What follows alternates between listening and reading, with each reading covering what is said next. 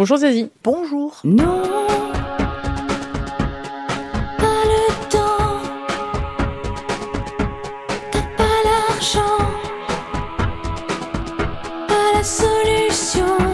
Vous allez passer la semaine avec nous sur France Info, euh, l'occasion de revenir ensemble sur ce parcours artistique de plus de 30 ans. Vous êtes une artiste engagée, votre travail d'écriture a toujours été ciselé, constant. Vous avez toujours soigné les mots et raconté des histoires qui parlent à tout le monde. Quand on évoque votre nom de scène, on pense parfois au roman de Raymond Queneau, Zazie dans le métro, mais on pense aussi à tous ces titres que vous avez signés, de Sucré Salé à Gravité en passant par Zen et Allumer le Feu. Le public n'a eu de cesse d'être au rendez-vous, tout comme le métier qui vous a couronné de nombreuses fois, comme aux Victoires de la musique. Avec six victoires, vous êtes l'une des artistes françaises les plus primées. Votre euh, dernier album, LP, est sorti il y a quelques mois comme un appel à la légèreté. Encore un beau moyen de monter sur scène à travers une tournée des Zéniths et autres grandes salles qui débutera le 16 septembre prochain à Dijon. Vous passerez notamment par Nantes, Rouen, Toulouse, Rennes et Paris. Que ce soit à la télé, à la radio ou sur scène, votre musique est reconnaissable dès les premières notes. Il faut savoir que vous avez euh, de qui tenir. Votre mère euh, a toujours joué du piano pendant des années. Elle a été professeure de musique et répétitrice, choriste également. À la maison, vous avez vu beaucoup de chanteurs classiques travailler. La musique est devenue très vite une évidence pour vous. Oui, la seule langue qui se parlait correctement à la maison, hein, on va être, euh,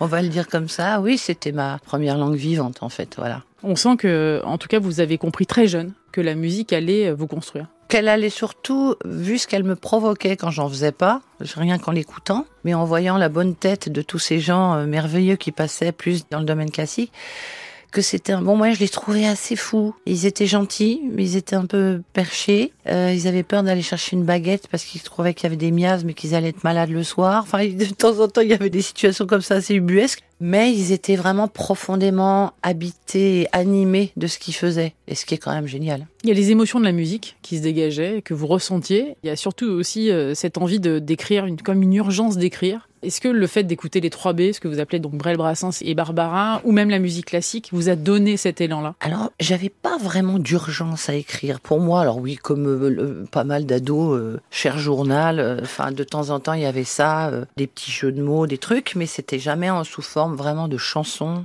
N'y pas une envie ni de faire ce métier, ni d'écrire particulièrement, ou d'en faire mon métier. Disons que j'avais un peu de facilité là-dedans, puisqu'il fallait pas trop travailler en français, contrairement aux autres matières.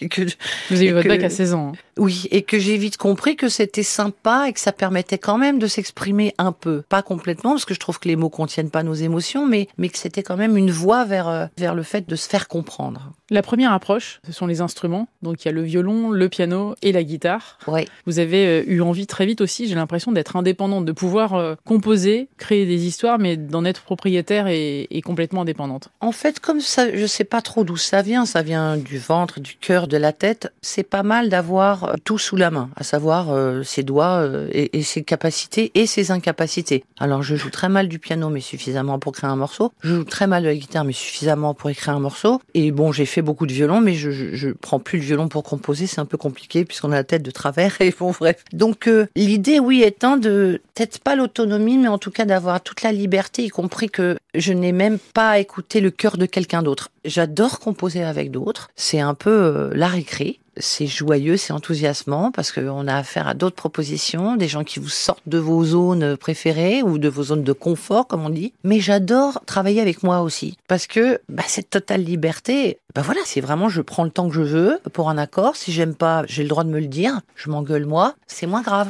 Vous avez toujours été très exigeante avec vous-même? Euh... Parce que finalement, quand on regarde bien, vous avez voulu apprendre les instruments, à jouer des instruments. Vous avez voulu euh, écrire très vite. Vous avez fait du mannequinat. C'était alimentaire, mais l'idée Oui. c'était de pouvoir justement être autonome. Donc on a encore cette autonomie-là. Non, mais c'est important de le préciser. C'est plus vouloir être autonome que vouloir être exigeante, je dirais. Et Euh, après, vous avez été choriste. Enfin, vous avez travaillé entre guillemets tous les corps de métier qui touchent à la musique.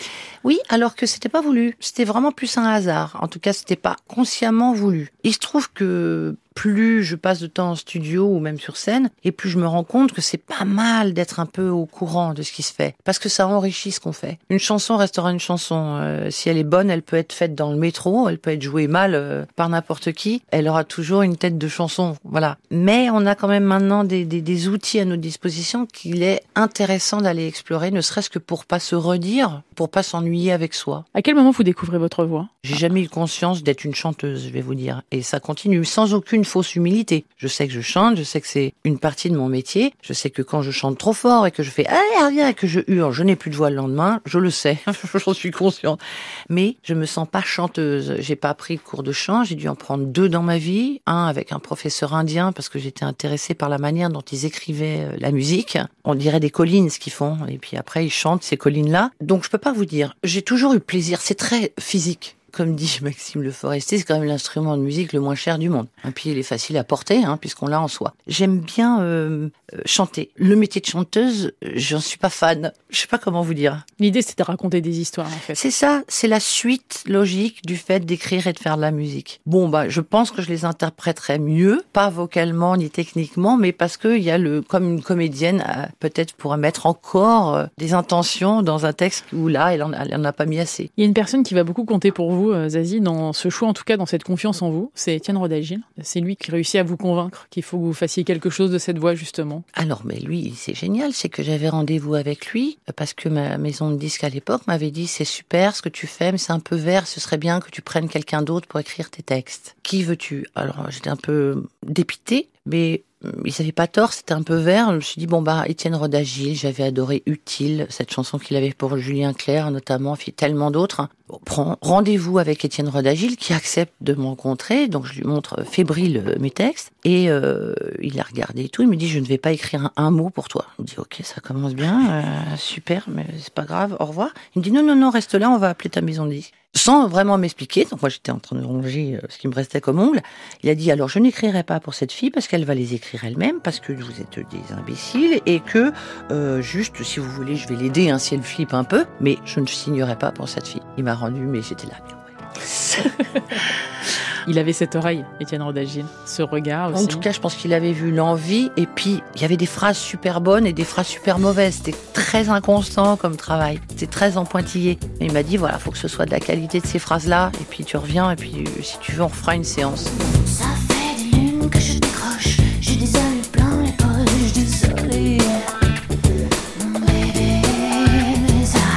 Vous allez signer en 91 votre premier album. Euh, il va sortir d'ailleurs un an plus tard. Euh, il s'intitule euh, Je tue il avec un single qui va vous permettre d'être remarqué et même intégré, d'intégrer le top 50. C'est sucré salé. Cette chanson, elle compte pour vous? Bien sûr, je savais même pas ce que c'était que le top 50.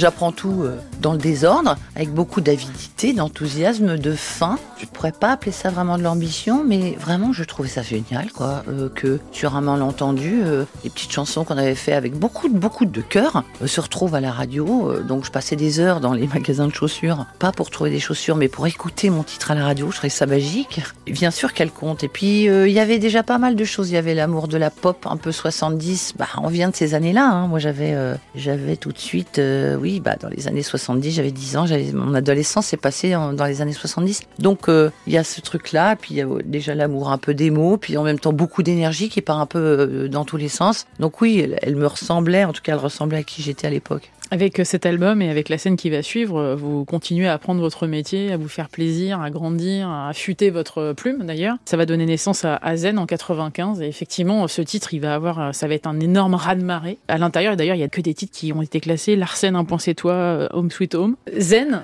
j'ai l'impression que c'est la chanson qui vous colle le plus à la peau. Oui, alors figurez-vous qu'elle est quand même née d'un agacement de journaliste qui disait n'importe quoi. Donc c'était mon presse qui roule me casse les couilles en un peu plus poli, mais en n'étant pas Florent Pagny problème. Eh ben, j'essaye d'en causer moins. Mais c'était ça, c'est un canard dans le café, j'ai du mal à digérer toutes les merdes qu'on dit sur moi en gros. Et donc c'était dire, ben écoute, euh, comme à la vie, comme à la scène, moi j'ai pas de filtre. Alors euh, c'est à prendre ou à laisser. On peut ne pas être d'accord avec moi, mais il y avait des articles qui parlaient beaucoup du mannequinat, du fait que je roulais en Mercedes alors que j'avais même pas mon permis. Enfin, donc c'était très, c'est blessant en fait pour quelqu'un, pour n'importe qui c'est blessant. Les gens qui mentent sur vous. J'ai toujours du mal avec le sentiment d'injustice, que ce soit envers moi ou, ou que ce soit envers d'autres euh, ou des peuples, euh, voilà. Donc euh, Zen, euh, il est important, oui, parce que c'est vrai que je commençais à me dire, va falloir affûter mes crayons pour dire les choses, pour qu'il n'y ait pas de suite, pour qu'il y ait moins de caricatures et moins cet effet. C'est Véronique Sanson qui m'avait dit ça. Tu me dis, tu vas voir, de temps en temps, tu vas pas t'aimer parce que